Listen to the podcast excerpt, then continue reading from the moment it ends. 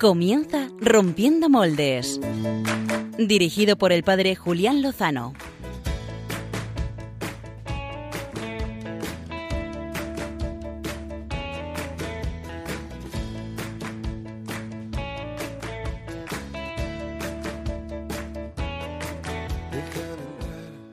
Muy buenas noches.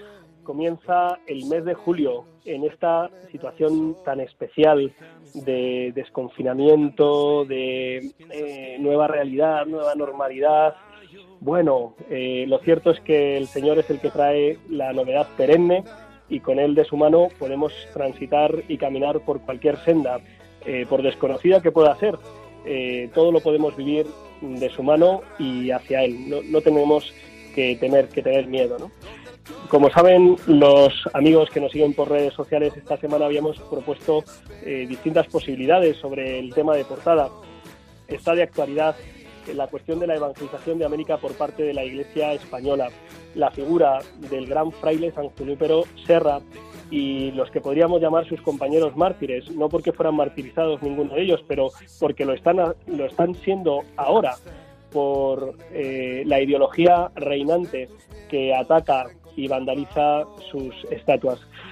Animo e invito a nuestros amigos de Rompiendo Moldes de Radio María a que conozcan de primera mano eh, la gran gesta que este hombre y sus compañeros siglos antes y siglos después realizaron en el continente hermano de América, llevando lo mejor que teníamos, que era la fe y la visión de la dignidad humana. Y por eso se aprobaron aquellas leyes de, de la dignidad humana ya en el siglo XVI 500 años antes de que muchas otras culturas y países y religiones pues eh, lo aceptaran. También teníamos otra propuesta, el testimonio de Abby Johnson, plasmado en la película Unplanet, que se ha estrenado este fin de semana con gran repercusión y que invitamos a que nadie deje sin verlo. Pero hemos optado finalmente por conocer otro testimonio no menos impresionante, el de Antonio. Le llamaremos solo Antonio. Se trata de un hombre que durante décadas optó por el estilo de vida gay y que en estos últimos 10 años ha experimentado una libertad nueva, abandonando su antigua vida. Queremos que nos lo cuente él y eso es lo que va a hacer en breves instantes.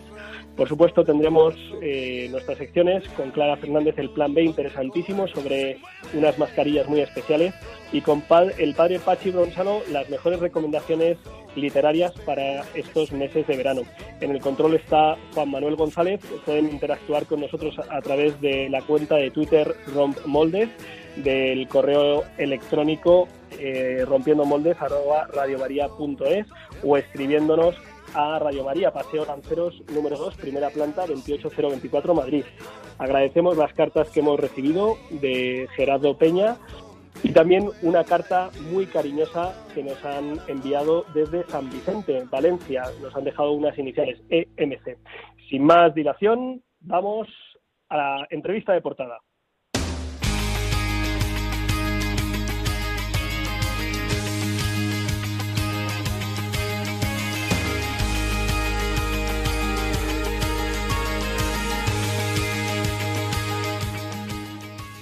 Antonio nació en los años 60 en el sur de España.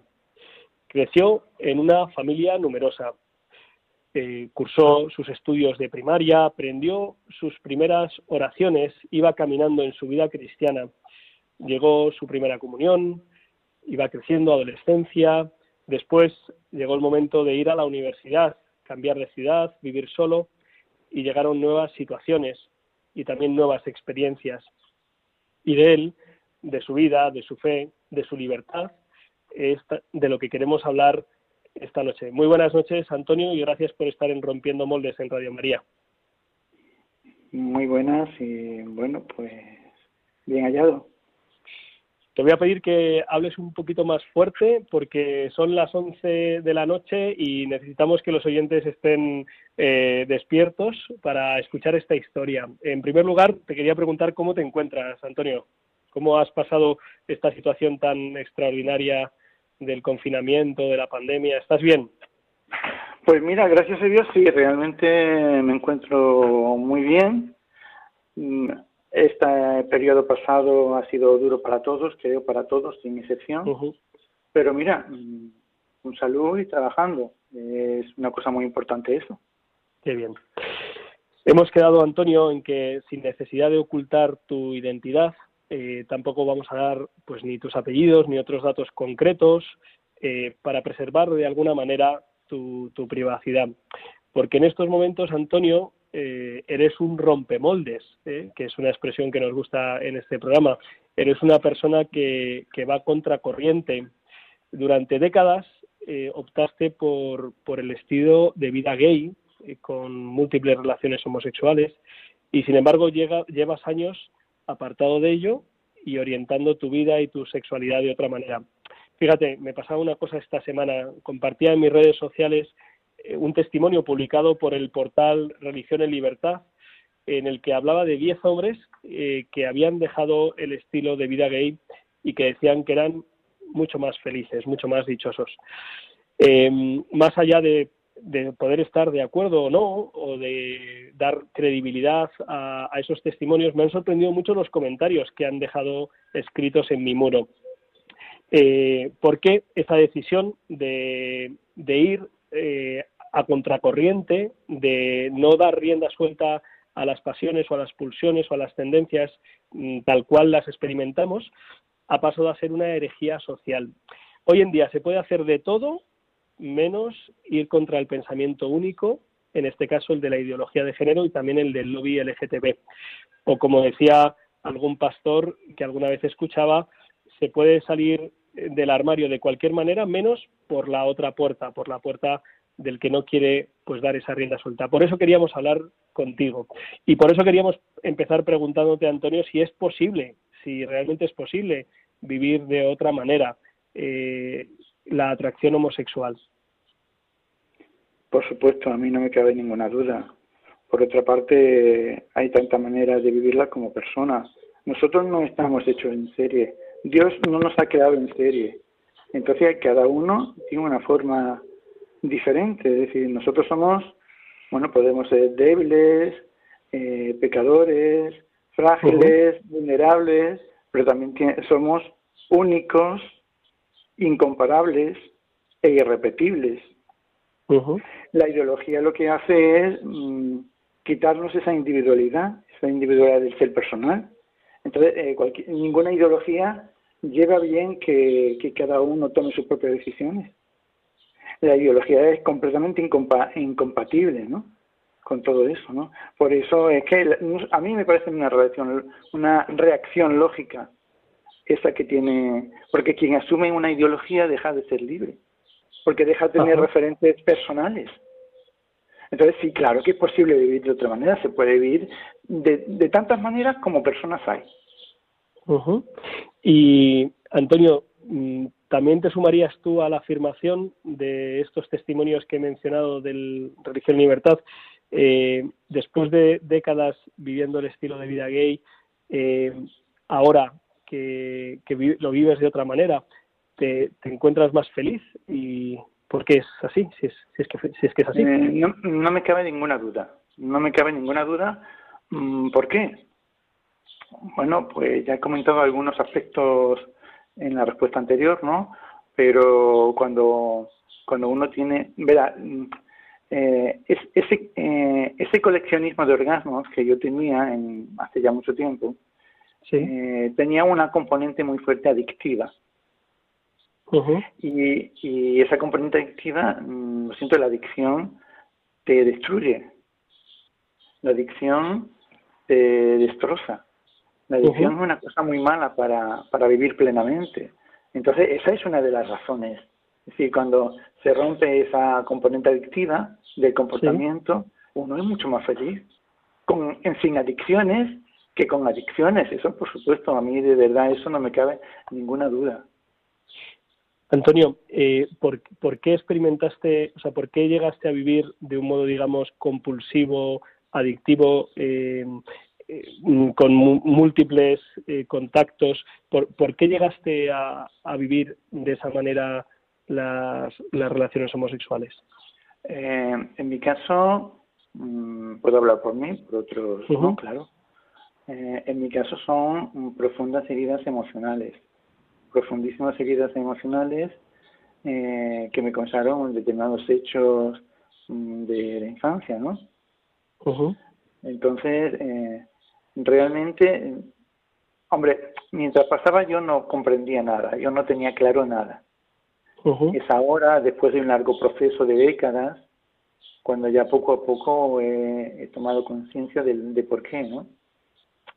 Realmente, en mi caso, es un comportamiento que me permitía anestesiar todo ese sufrimiento interior de esos hechos concretos de, mi vida personal.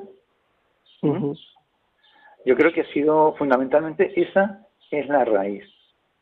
Luego ya posteriormente sí que veía claro, ¿no? Es decir, llega un momento en que, insisto, esto no es apretar un botón y que te salga, ¿no? Esto es un largo proceso. En mi, en mi caso ha sido un largo proceso de varias décadas desde, para, para ubicarte desde principios de los 80, desde el 82 a, hasta 2009, que de repente mm, todo ese proceso lento, pero lento, lento, lento, lento, pues de repente da frutos en una... Yo creo, yo recuerdo en 2009 que, que ya me pregunté, bueno, bueno, ya me lo estaba preguntando desde todo ese tiempo, ¿no? Pero ahí Mm, resulta que yo pues contacté con otro chaval, ¿no? Sí. En el 2009 quedamos, eh, yo, eh, yo estuve un par de horas con él y después mm, yo pues traté de tener contacto con él, pero él ya no, no le interesaba, ¿no? Entonces eso me, me causaba un malestar que yo no entendía. Y yo me preguntaba, pero bueno, pero bueno, pero es que no tiene sentido. Es que es completamente irracional que yo, por una persona que no conozco y que con la que apenas estado un par de horas, tenga este sufrimiento interior. Ahí, ahí, eh, racionalizando, analizando mm, todo eso, me doy cuenta de que, de que lo que tenía interiormente es esa, esa, esa herida de, de, abandono de la infancia, ¿no? Porque por y... determinados hechos yo me sentía profundamente abandonado. Ajá. Eh, esa, herida, esa herida interior era lo que me hacía sufrir, pero no el otro. El otro no tenía nada que ver. Eh, eh, las otras personas, los otros chicos con los que yo tenía no tenían nada que ver con eso. Pero me di cuenta, mm, te, te digo que ha sido el periodo muy largo, ¿no? Que poco a poco, cada día, pues como te va cuestionando algo, te va dando una lucecita, te va dando y, vas aprendiendo un poquito. Claro que uno no, es que yo no era consciente de lo que estaba aprendiendo poco a poco en el día a día, ¿no? Fue en ese, en ese año, en esa situación, cuando me vino muchísima luz, gracias a Dios. Bien, ah, hagamos, demos un pasito atrás para después eh, dar un, paso adelante. Hablar de esa experiencia del año 2009 eh, y hablas de, de una herida y de cómo eh, buscabas eh, como calmar esa herida eh, en, esos contactos homosexuales. Eh, ¿por, ¿por, qué, ¿Por qué buscabas y, y, no era pues y por qué no buscabas digamos esos contactos con, con chicas, con, con mujeres? ¿Por qué, por qué Porque empezaste a vivir esa atracción homosexual? Sí, sí, esos hechos de mi infancia son una especie de bueno fueron unos unos abusos eh, de pequeñito, ¿no? Entonces eso te deja eso uh, te deja muy destrozado. Alguien abusó de ti eh, cuando eras pequeño. Sí, entonces eso te deja muy destrozado, completamente destrozado. Entiendo que fue un entiendo que fue un varón sobre ti. Sí, sí, sí, sí. Entonces eso eso te eh, te anula. Te anula porque eh, mm, porque eh, te han usado como una cosa no se te ha respetado como persona. Entonces, claro, cuando yo me percibo a mí mismo como algo sin valor, y yo soy un hombre, pues yo quiero ser un hombre, pero claro, yo no merezco la pena. Yo soy una piltrafa. Entonces, esa masculinidad la busco en un hombre, no una mujer no me puede dar masculinidad. Entonces, en mi caso fue eso concretamente. Vale. Y ¿Y por qué, el, componente, digamos, compulsivo? O sea, ¿por qué mm, no es no fue fácil para ti, no fue posible para ti el tener una relación, digamos, estable, eh, sino que se alimentaba de, de múltiples contactos. ¿Por qué? Porque coleccionar orgasmos no sirve para nada. O sea, no me, mm, a mí eso no me daba, puntualmente me sirve como de anestésico, pero a mí no me hace sentirme bien, sino peor. Por eso más, cada vez más, cada vez más, cada vez más, para ver si eso se rellena. Pero lo que lo que tenía no es relleno, era más vacío y más vacío y más vacío y más vacío y más vacío. Entonces no se llenaba nada. O sea, eh, eh, el, el, ansia de, de mitigar eso ¿Sí? se hacía más grande, más grande.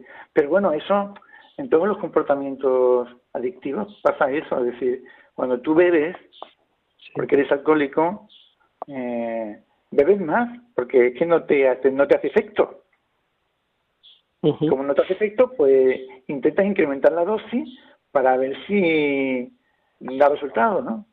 Lo que pasa es que eh, yo te, digo esto ahora porque, porque ahora lo sé, pero es que mientras uno está pasando por eso no se entera de nada. Tiene el vacío dentro, pero no sabe por qué, no sabe de dónde viene, no sabe nada de nada, ¿no? Pero vamos, te lo digo, esto como en, en la atracción, como en el alcohol o las drogas o, es que uno no, no es consciente, uno no sabe eso. Es que si, si yo lo hubiera sabido entonces, hombre, es que ni se me hubiera corrido.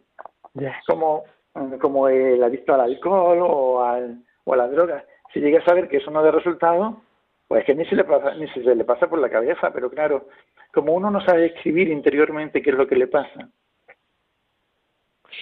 Antonio, pues, eh, durante, durante décadas, nos hablabas desde los principios de los 80 hasta finales del 2000, 2009, comentabas, eh, estuviste buscando esta, pues, saciar esta sed de ser, de, valorarte, de, de, considerarte también, de, tener pues esa masculinidad que, que veías que, te faltaba y que buscabas en otros hombres. Eh, y a partir de esa experiencia en la que experimentaste, valga la redundancia, pues eh, un, vacío y un sufrimiento y el identificar que, en esas personas que ibas conociendo no, no terminabas de encontrar eh, la paz y el descanso y el gozo. Eh, ¿Cómo empezaste, cómo, cómo seguiste el camino a partir del 2009? ¿Cómo empezaste a, a buscar sanar ese, ese vacío, esa herida que tenías? Cuando yo vi claro todo eso, fue muy divertido, bueno, divertido ahora, eh, en ese momento fue impactante, es que no te puedes hacer una idea de lo impactante que es. Entonces, cuando era consciente de eso, dice, anda, de esa herida del abandono, dice, anda, me dije a mí mismo, anda, pero si a mí los hombres no me gustan.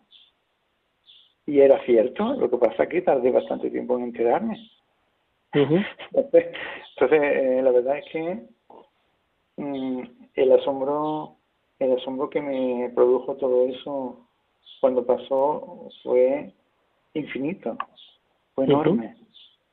Ahora también, claro. ¿Y qué empezaste a, vivir a partir de ahí? Eh, mm, ¿Buscaste alguna alguna ayuda o alguna lectura te pudo te pudo encaminar para ver cómo aprender a vivir de otra manera? Mm, claro, es que en ese momento uno tiene unos esquemas mentales y unas pautas de comportamiento que, que es complicado destruirlas. Entonces, pues como yo sabía eso, pues empecé, empecé a buscar opciones. Bueno, eh, entiéndeme, es Dios el que te las pone delante. O sea, uno, uno le pide a Dios y Dios lo va haciendo, ¿no? Entonces yo mm, creo que sobre el 2010 creo que creo que contacté con un, un artículo de Religión en Libertad, que era de Richard Cohen, ¿Sí? y él explicaba sobre la publicación de un libro, muy controvertido, claro, ¿cómo no va a ser? Sí. Las ideologías nos quieren esclavos, no libres. Entonces él eh, explicaba su caso, que era el mismo que el mío. Ajá. Y explicaba mm, con mucho detalle, con mucho rigor científico y con mucha claridad todo este proceso. Entonces yo ya fui indagando en eso. Eh, la atracción desapareció, desapareció, pero de una forma, de verdad, es un milagro.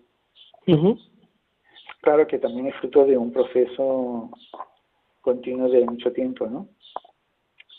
Entonces fui pensando, luego mm, interiorizando, luego escarbando en, esa idea que tenía. Sí. Y, y fui y fui destruyendo hasta los cimientos esos esquemas mentales y esa foto de comportamiento en gran medida inducidos, en gran medida inducidos desde fuera, ¿no? Sí. Después de ese libro de Richard Cohen, pues contacté con una asociación que también más o menos trataba estas cuestiones y entonces pues fui contactando con otras personas mm, que yo que le pasaba lo mismo que a mí, que habían tenido experiencias muy similares, que y además fíjate tú qué cosa, compartiendo con ellos y escuchándolos eh, en, sus palabras, en su vida, eh, yo lo veía mucho más claro dentro de mí. Está claro que, Dios actúa en nosotros a través de los demás, sin ninguna duda, vamos.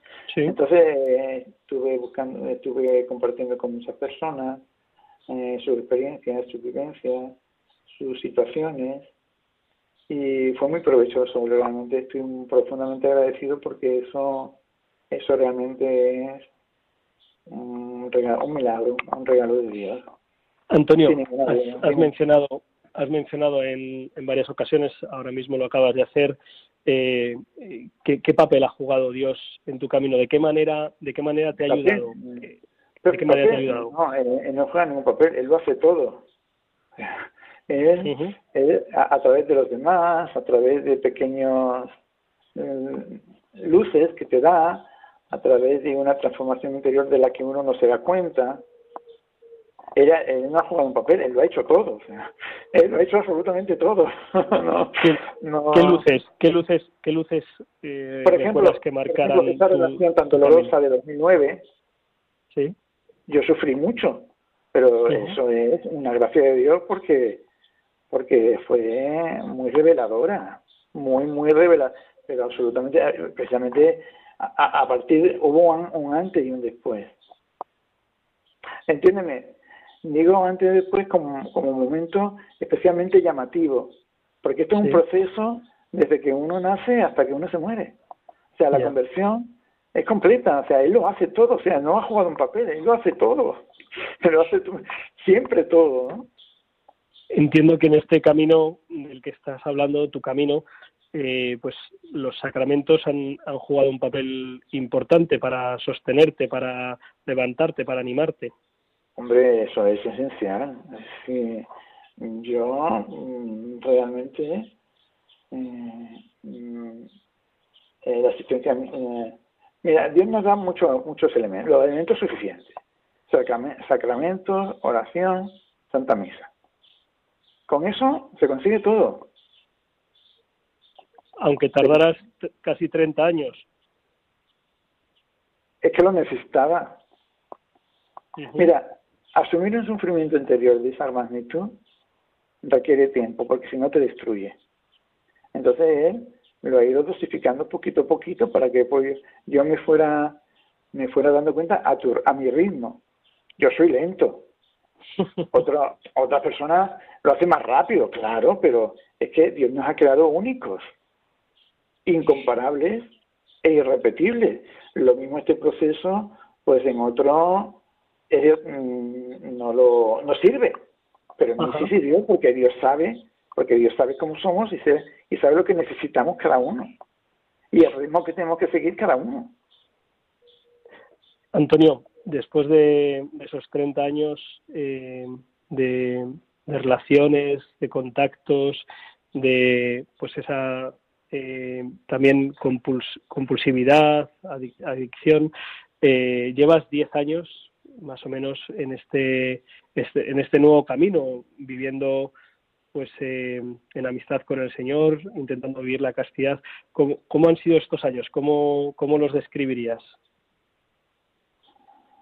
No tengo palabras. ha sido una liberación total, ha sido ser plenamente consciente. Dios, Dios me ha hecho el regalo de ser plenamente consciente de ese proceso, de cuándo ha pasado, de por qué ha pasado. Y realmente mm, es que de verdad no tengo palabras. No, no tengo palabras, pero ha sido...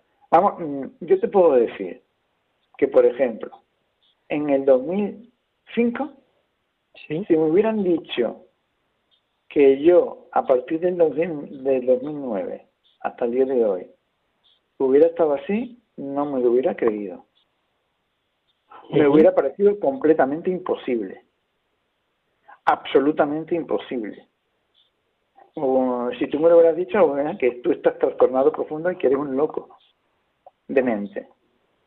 Si me lo hubieras dicho en el 2005. Mm, no sé si, me, si describo, no sé si soy ilustrativo con esto, ¿no?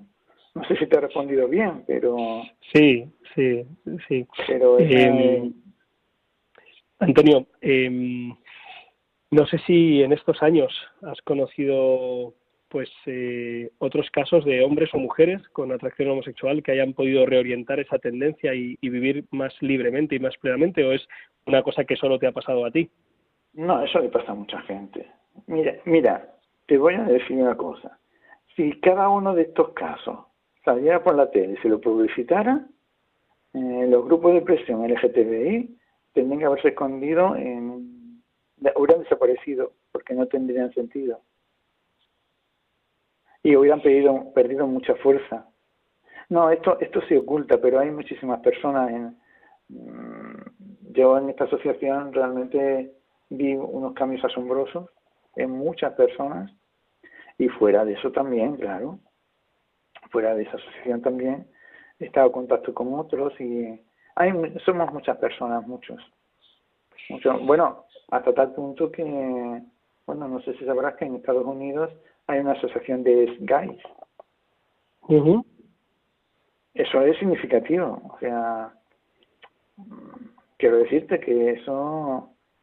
Sí, lo que ocurre es que precisamente, precisamente las, las personas que promueven, los lobbies que promueven toda esta ideología de género, el orgullo LGTBI, pues eh, tildan de, de falsos los testimonios de que verdaderamente no eran personas eh, pues con atracción homosexual o que mm, han sido reprimidos o que alguien os ha comido la cabeza. Esto seguro que no sé si a ti pues también te, lo, habrán dicho. Sí me lo han dicho, pero es que a mí eso me da igual. Además, eh, mm, ellos se, se contradicen, porque si existe un género fluido, pues de repente el género fluido consiste en eso, en que de repente eres homosexual, después bisexual, después mm, y después puede ser heterosexual. O sea, si tú vas fluyendo, el género fluido va fluyendo, va fluyendo de un género a otro, pues, pues ¿por qué no vas a acabar en, en heterosexual? no, no, lo siento, no. Yo los pocos contactos, que tampoco tenía mucho contacto, no, no, no me han parecido Mm, no, no me ha parecido serio en el sentido de que no cuestionan, es decir, vale, sí, ya está, punto, se acabó, esto va así, ya está. No hay mm, no hay intercambio de ideas, no hay cuestionamiento de ninguna clase, no hay sentido de la autocrítica, no hay nada de eso, pero te lo digo en serio, eh, es que ninguna ideología permite permite cuestionamiento propio. Sea, las ideologías funcionan así, no se puede esperar otra cosa de una ideología. ¿Qué, ¿Qué, te parece el modo en el que se celebra el orgullo LGTBI? Eh, esas imágenes que a veces tenemos que ver de, de una, no sé si el término es eh, disipación o desinhibición total, o qué, qué, te parece? ¿Qué, ¿Qué, opinión te merece esas celebraciones que seguramente tú conocerías en la época en la que viviste? Mm, no, yo nunca he ido a ninguna cosa de esas. Ajá. Pero vamos, mm, te puedo asegurar que en, en, estas décadas yo he conocido a muchas personas a las que mm, de este ambiente a los que no les importa lo más mínimo eso, es decir, ellos se arrogan una representatividad que no tienen. Vamos, que yo conozco todavía a personas con ese tipo de atracción, que asumen como natural y que no quieren saber nada de eso. No les va, no. Lo entiendo. tiene ningún interés, no tiene ningún interés en, en ese tipo de cosas, no. Porque, claro, eh, ellos no tienen ninguna representación, o sea, no ha habido ninguna ninguna votación en estos grupos de presión para que ellos se arroguen una representación de nadie, de nadie. Sí. Ellos están ahí por ellos mismos, porque les dan subvenciones, porque, mm, bueno, porque no les lleva la contraria. A la, ideología funciona así. Si le hacen mimitos, eh, eres, eh, eres muy suyo y te quieren mucho si los cuestiona, te empiezan a dar patadas. Claro. O sea, eh, eh, hablando de patadas, eh, ¿qué te parece, qué te parece la, la, acusación a la Iglesia de ser homófoba por proponer a las personas con atracción homosexual que vivan pues en castidad, que, que cultiven la amistad, la amistad de fe y la amistad también humana y que no se dejen llevar eh, pues eh, por, esos impulsos, por esas pulsiones. Eh, ¿Eso es vivible? ¿Es, ¿Es una buena recomendación por parte de la Iglesia? ¿Qué te parece? Mm, bueno, no sé, que esperar otra cosa de esos grupos de presión me parece bastante disparatada. O sea, Te refieres a los, a, los ataques, ¿no? Sí, ellos viven de eso. Ellos, ellos no, no, no, ellos, ellos no asumen ningún cuestionamiento ellos no pueden soportar que se les cuestione. Con mis decisiones personales, mi decisión personal en este caso los cuestiona a ellos. Ellos no pueden asumir eso. Una, ideología no puede, no, es incompatible con eso. Antonio, eh, eh, sí, eh, desde, desde algunos ámbitos pues de, de, fe, al menos así se dicen, ¿no? De, intentan como hacer una, una acogida eh, no solo de las personas, que ya sabemos que la acogida de las personas es siempre e incondicional, sino también de la, de la ideología, ¿no? Eh, de la ideología eh, LGTBI. ¿A ti te parece que eso es una ayuda para las personas que experimentan esa atracción o que, mm, o que acogiendo a la persona no, no, se le debe nunca falsear la realidad y ofrecerle un, un horizonte de realización en la verdad? Yo honestamente te repito lo mismo. Acoger una ideología es destructivo. Siempre. Siempre. ¿Por qué? Porque si, acoge, si la Iglesia acoge la ideología, no está dando al hombre una alternativa, sino que lo que hace es eh, afirmarlo en lo que tiene. Sin cuestionamiento no hay crecimiento. Eh, sin cuestionamiento personal y autocrítica, uno, uno permanece en un infantilismo bastante destructivo porque uno lo que para para llegar a acercarse a la plenitud del ser personal eso es una conquista. Y es una conquista que se consigue con el cuestionamiento permanente de lo que de las decisiones de uno. Antonio, Por eso creo eh, que, no sirve para nada eh, acoger, acoger a la persona y a la ideología. Antonio, eh, muchas veces se nos dice a la Iglesia que, que no tenemos, que no acogemos a las personas con orientación homosexual, con atracción homosexual. Eh, desde tu punto de vista y desde tu experiencia, ¿qué crees que podríamos hacer los creyentes eh, para manifestar esa acogida que se nos dice que no tenemos? Mm, bueno, pero es que, que alguien diga que no se tiene, no significa que no se tenga. Por mi parte, yo no tengo ningún problema porque siempre me he sentido acogido. O sea, yo nunca me. Yo. Mi persona nunca se ha sentido rechazado ni por ti, ni por otras muchísimas personas que trabajan en la iglesia. Entonces, eh, desde mi experiencia, eso no tiene ningún sentido. ¿Qué le podría decir? Pues mm, la verdad es que no se me ocurre nada, pues porque nos cojan como cualquier otra persona. Es que nosotros no, nosotros necesitamos nada especial. De verdad, nosotros no necesitamos nada especial, sino lo que todos. Ajá. Nosotros necesitamos lo que todos. O sea, ¿por qué me van a tratar a mí de forma diferente? Porque me gusta el helado de chocolate y a otros les gustan las alcachofas. De verdad, ¿me quieres decir que tiene algún sentido eso? Es decir, a ti como a ti como te gustan las alcachofas, te voy a tratar de una manera y a ti como te gustan los guisantes, te voy a tratar de otra. Lo siento, pero no, para mí no tiene eso ningún sentido. Yo creo que eh, ya que ellos preconizan la igualdad, pues bueno, pues la igualdad, la igualdad, o sea, la igualdad, mira, la igualdad de los grupos de presión que preconizan y que reivindican los grupos de presión, pues lo lleva a la iglesia. Me, quiero que me traten igual que todo el mundo. Antonio, tenemos que tenemos que terminar. es, muy interesante tu testimonio y tus palabras. Eh, te las agradezco muy sinceramente. Y te quería pedir para terminar, eh, es, es muy probable que nos estén escuchando eh, en este momento personas que experimentan ambigüedad en su atracción sexual o seguro, seguro que nos están escuchando personas que conocen a otras personas, amigos, parientes, personas que queremos, que tienen esa atracción, a veces intentan vivirlo en la confianza en Dios desde la castidad y, esperando pues esa liberación que tú también has vivido, ¿no? Y otras muchas pues han decidido eh, elegir el estilo de vida eh, gay y tener las relaciones como, sí, sin ninguna dificultad, sin ningún problema.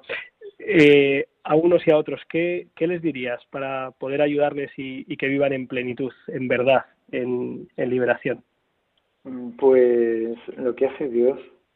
Es decir, si yo conozco a una persona, conozco cuál es el momento para tratar de una cuestión, conozco más o menos cómo hablarle, entonces Dios nos trata a cada uno de forma diferente. Entonces, lo bueno, lo bueno de tener una persona cercana es que la conoces, que sabes cómo hablarle, que sabes cómo tratar de, determinadas cuestiones y sabes cuándo, que no, no todo momento es oportuno, ¿no? Yo creo que hay que tener, yo le, invitaría a tener paciencia, a confiar en Dios, porque Dios sabe cuál es el momento en el que uno puede acceder a esa persona. Yo la total confianza en Dios, porque Dios, si está, eh, si está en contacto, va a encontrar, va a encontrar el momento oportuno, el momento más adecuado para tratar esta cuestión con ellos.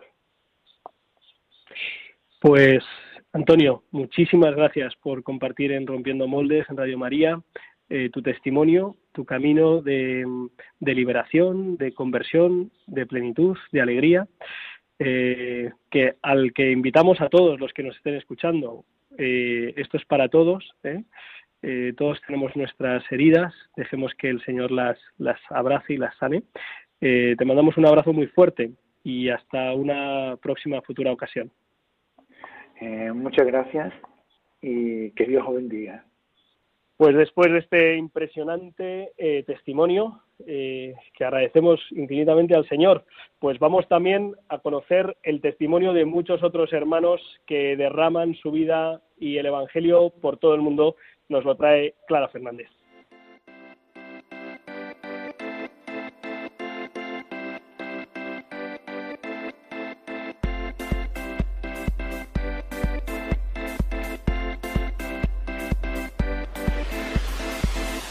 El Plan B con Clara Fernández.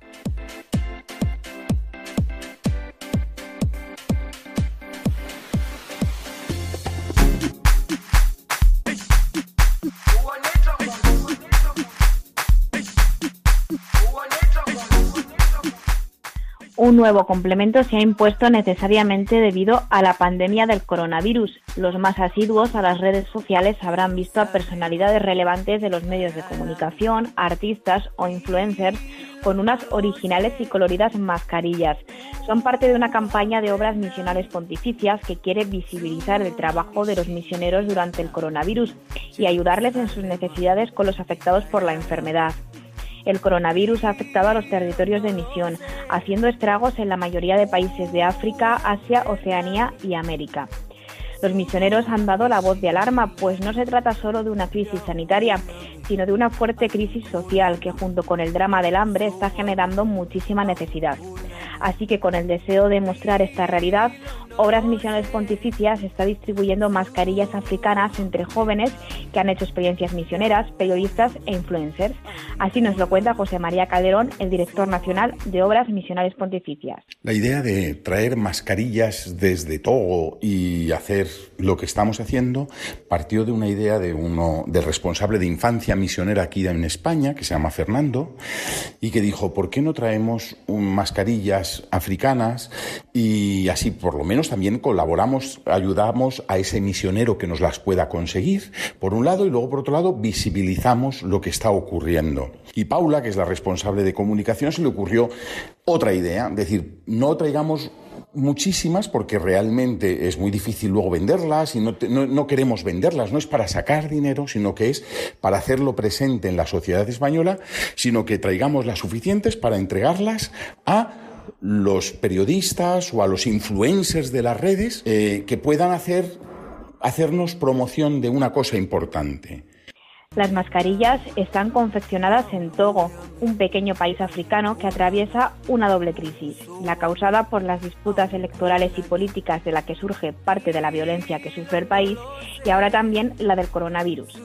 A través de esta iniciativa, el objetivo de Obras Misionales Pontificias es hacer un llamamiento a unirse a su fondo de emergencia con la ayuda de personalidades conocidas a través de un simple gesto de apoyo, poniéndose la mascarilla misionera y subiendo una foto en las redes sociales con el hashtag ahora más que nunca.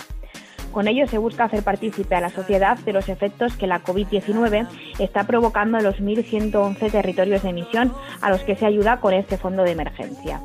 El dinero recaudado llega a las comunidades afectadas a través de las estructuras e instituciones de la Iglesia.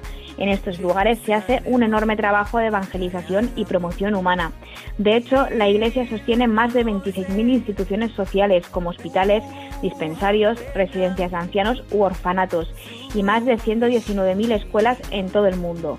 Además, en los últimos 30 años se han abierto en misiones una media de dos instituciones sociales y seis escuelas al día.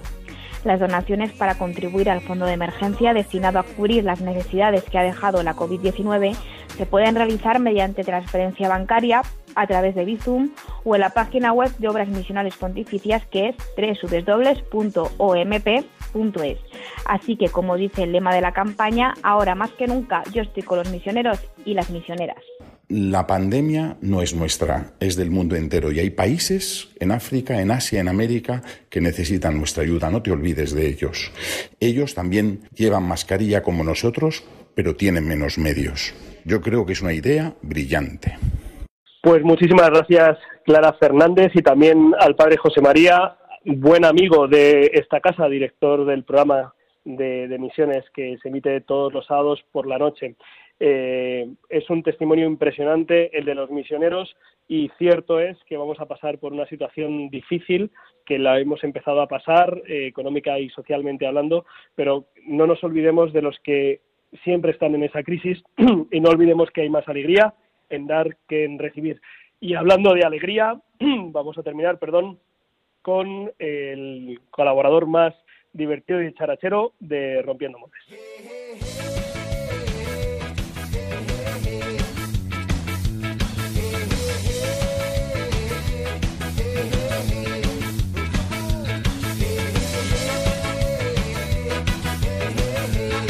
Caramelitos.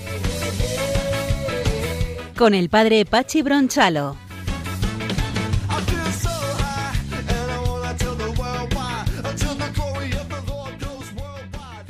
Julián y Clara, ¿qué tal? Buenas noches, ¿cómo estáis?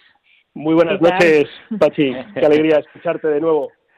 Bien, bien, pues aquí estoy. Me ha gustado mucho esto de las de las mascarillas que decía que decía Clara Fernández sí, sí. Eh, y además muy bonitas.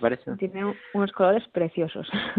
a ver si tenemos suerte y cogemos una y, nos hacemos un, un selfie o un, o un vídeo, alguna cosilla. Un selfie, un selfie a distancia metro y medio, pero, pero cabríamos bien, Julián, y nos la hacemos. Y fenomenal. Bueno, bueno, pues yo quería mm, quería hablaros. ¿Qué nos, ¿qué nos traes? ¿Qué nos traes esta noche? Pues ya ha empezado el verano, ¿no? Entonces es un tiempo en que en que nos relajamos más, no sé vosotros, eh, pero tenemos más, tiempo para la lectura, yo desde luego sí, y aprovecho para, para leer un poquito más. Así que he pensado que podríamos dar unas recomendaciones de libros, ¿eh? caramelitos oh, idea. de recomendaciones literarias para pues para el verano, para que nuestros oyentes si no saben qué leer, pues hoy quería traer cinco, una lista de cinco libros. Sí, sí, está bien. La he copiado del amigo de esta casa, el obispo Munilla, que cada verano da una lista.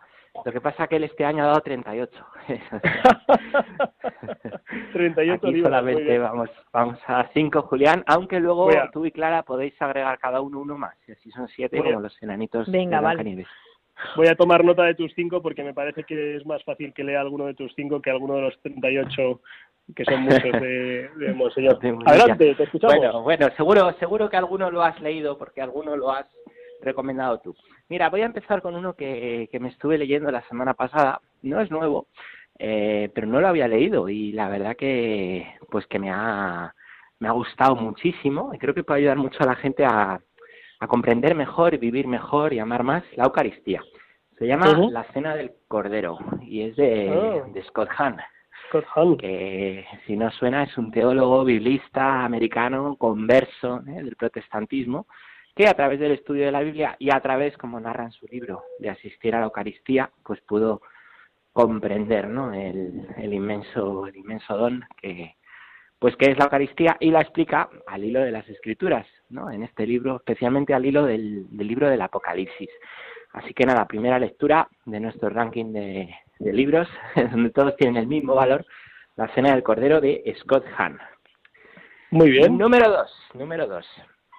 Mira, este, este también me lo he leído eh, pues hace poco, Julián. Madre mía, tío, ¿cómo lees? sí, sí, leo de, de izquierda a derecha. bueno, bueno. Se llama, se llama El Evangelio de los Cuentos. ¿Sabes de quién es? El Evangelio de los Cuentos, sí, este es un, un español que escribe cosas muy chulas. Sí, es un español que se llama Diego Blanco, ¿eh? esto está en la editorial Encuentro. Y bueno, muchos le conocerán porque escribió Un Camino Inesperado, como una interpretación ¿eh? de, en forma de parábola de la historia de, del Señor de los Anillos. Y aquí hace lo mismo, aquí lo que nos muestra es, ¿eh? a través de diez cuentos infantiles, que además el libro los tiene para que los lectores después puedan contar esos cuentos a sus niños. Él dice que ah. pues que se está perdiendo el significado de los cuentos y que nos están cambiando los cuentos, y es verdad, ¿no? Parte de las pues las nuevas ideologías culturales, el nuevo pensamiento deconstructivo, lo que hace es cambiar las historias, ¿no? Y cada vez vemos cómo se mezcla más el bien, el mal, ya no está claro quién es el bueno, quién es el malo. Bueno, pues bastante chulo este libro, porque en esos diez cuentos te muestra cómo hay un trasfondo ¿eh? cristiano que ha sido cristianizado. ¿eh? Grandes cuentos de Occidente que a nosotros pues nos suenan de las películas Disney como Blancanieves, La Cenicienta, ¿eh? pues pues tienen un trasfondo que tiene mucho que ver con el Evangelio y que yo quedé muy sorprendido cuando cuando leí este libro de Diego. Así que el Evangelio de los cuentos, segundo libro, Recomendado en Rompiendo Moldes. Muy bien. bueno. Venga, venga, que tenemos, tenemos dos meses de verano por delante, así que vamos a Dos meses. Pues nada, ya cuando llegue agosto podréis estar leyendo el tercero. Eh, este, no sé si se habla aquí alguna vez, la verdad es que a mí me, me gustó también mucho. ¿eh? Se llama Te amarás a ti mismo como Dios te ama, la fuente de la autoestima. Este es de un sacerdote que se llama Jesús Silva. ¿A ti te suena? Sí, sí claro. suena? Amigo, también colaborador en ocasiones de, esta casa. Y bueno, pues es un libro donde mm, pues, pues habla precisamente de que la verdadera autoestima y fuente está en Dios. Entonces, a través de la psicología, de la espiritualidad, pues va haciendo todo un camino para ver cómo eh, lo que da sentido y lo que ayuda a querernos es pues el, el Señor, que, que, nos enseña a querernos a nosotros, igual que nosotros queremos a los demás, ¿no? La fuente de todo. Así que bueno, pues, pues también bastante, bastante chulo, bastante clarificador y, muy recomendado. Te amarás a ti mismo como Dios te ama de la editorial Palabra. bueno. Número cuatro, Julián, este le vas a conocer bien. A ver. Bien, porque, porque tú lo has recomendado. ¿eh? ¿Ah, sí? sí, sí, sí. sí, ya verás, ya verás. Luego nos dices dónde lo recomendaste. A ver. Es un, es un libro especialmente para sacerdotes, aunque no solo para sacerdotes. A los sacerdotes nos hará mucho bien porque es un libro sobre el sacerdocio y a los laicos también ayudará y les ayudará a comprender mejor, pues, pues ¿Por qué eh, querer a un sacerdote? Por lo que es, simplemente, por ser sacerdote, no por lo que hace. El libro se llama Desde lo más hondo de nuestros corazones y es de Benedicto XVI y el cardenal, colaborando con el cardenal Robert Sara. Sí, sí, sí. Digo sí, que, que, lo recomendaste, ¿verdad? Sí, sí, sí, lo recomendé porque me hizo mucho bien y dije, este se lo tengo que compartir con mis hermanos sacerdotes, efectivamente. A mí también, a mí también. Lo, lo leí al principio de los confinamientos, que también hubo tiempo, y, y sí, sí, ese saber que, que realmente el valor del sacerdote es lo que es, ¿no? Es lo que es y que no hay más que, como dice nuestro obispo de Getafe, em, ser lo que somos y vivir según lo que somos, ¿no? Bueno, pues un libro finito, muy buena lectura espiritual, especialmente para sacerdotes, para este verano. Y me falta uno, Julián. Sí, sí, sí. ¿Cuál, cuál falta? me falta, me falta el quinto, este te va a sonar mucho. No hay quinto malo. No, no hay quinto malo, eso es cierto, no sé quién lo decía, pero seguro que es verdad. Eh, mira, este, este es de un amigo nuestro, ¿eh? de nuestro amigo Ramón Alfredo Mirada, y el libro se llama Me enamoré de un leproso. Hombre. lo tenéis en la editorial Nueva Eva. Y, y, y, y, bueno, pues es la historia de, del padre Pachus, que a lo mejor muchos conocéis, o si no conocéis podéis buscar en YouTube Padre Pachus y ver ahí su testimonio. Y él su testimonio pues lo ha escrito, lo ha hecho libro y narra pues, pues, pues su vida y su conversión, ¿no? Y con una gran finura pues que tiene nuestro amigo Ramón, una gran finura espiritual, ¿no? Para ver las cosas de Dios, una gran delicadeza. Y, y las cosas muy fuertes que vivió, también como el Señor le llamó a ser sacerdote. Me gustó mucho, me gustó mucho también, pues, vamos, me gusta ser su amigo, me gusta eh, me gustó su testimonio y ahora me ha gustado mucho leerlo y no puedo hacer otra cosa que recomendarlo también a los amigos de Rompiendo Moldes. Me enamoré de un leproso. Y yo lo he leído también y lo recomiendo también por dos. Sí, bueno, bien, pues, pues, quiere decir que la, recomendación de Clara ya es un plus, ya le ponemos una estrella más a este, a este libro. Pero bueno, oye, me habéis prometido que ibais a recomendar un libro cada uno.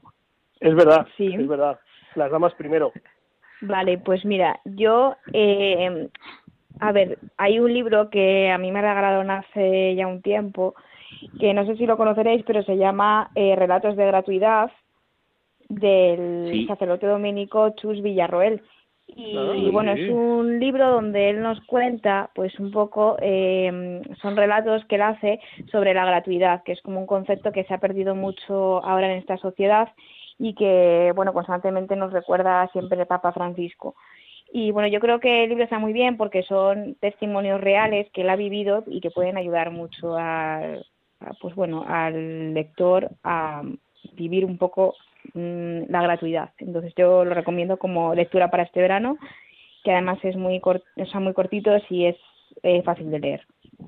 Pues maravillosa recomendación, el número 6 que nos da Clara y Julián. Julián, pues uno. Mira, yo eh, voy a volver a recomendar un libro que, que me impactó muchísimo y que, y que sigo compartiendo y sigue ayudando a mucha gente, que se llama Más fuerte que el odio, de oh. Tim Gennard. Es la autobiografía de un, de un hombre eh, pues, contemporáneo, en estos momentos vive en las cercanías de Lourdes, que tuvo una infancia tremenda, terrible, durísima, y que descubrió algo que es más fuerte que el odio y le sanó y le salvó y ha hecho mucho bien no solo en su vida sino en lo de los demás. Ese libro lo leí hace muchos años y me sigue eh, acompañando y haciendo bien y con el que estoy ahora y me está haciendo también mucho bien es el del Cardenal Sara también eh, atardece y se hace se hace de noche y atardece. Se hace tarde, y anochece. Gracias. Sí, también un, libro buenísimo. Los dos, los dos buenísimos. Pues nada, hacía dos recomendaciones el de Tingenar, más fuerte que el odio, precioso y, y el de se hace tarde y anochece es una, una visión pues muy clara, muy clara, ¿no? De, del mundo en el que vivimos y en el que vivimos como cristianos. Que pues, pues qué bien, hemos dado mucha materia, ¿eh? mucha buena Oye, Pachi, que esta, esta noche, esta noche solo has traído eh, caramelitos dulces, caramelitos de los buenos. Sí, eh, sí.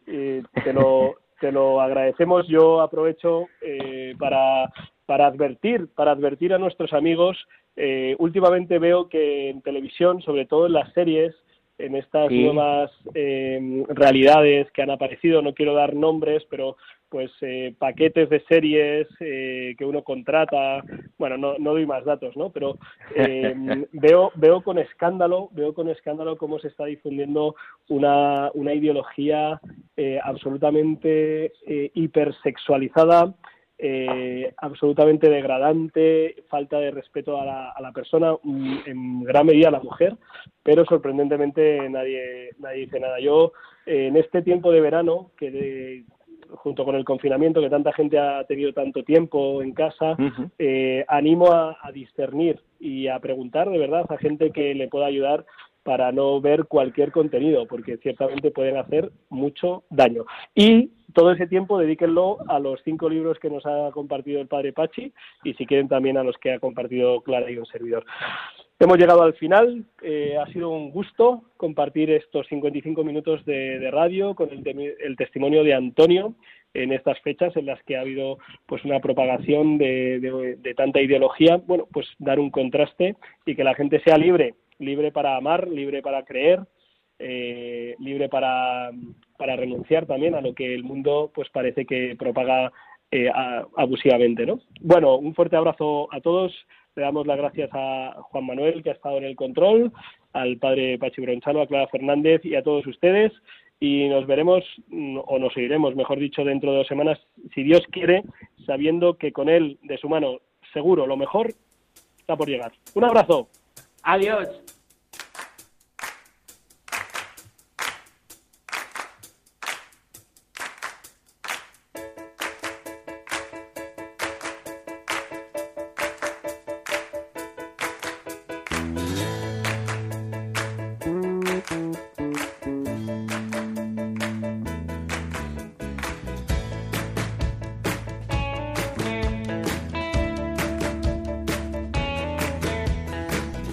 Han escuchado en Radio María Rompiendo Moldes, un programa dirigido por el padre Julián Lozano. Donde estén tus sueños, donde tus anhelos se ponen al sol. Déjame estar donde tantas veces piensas que no puedes, tal vez pueda yo. Déjame que sea yo tu fortaleza, déjame vivir allí donde brota todo, donde nace todo, justo en la raíz.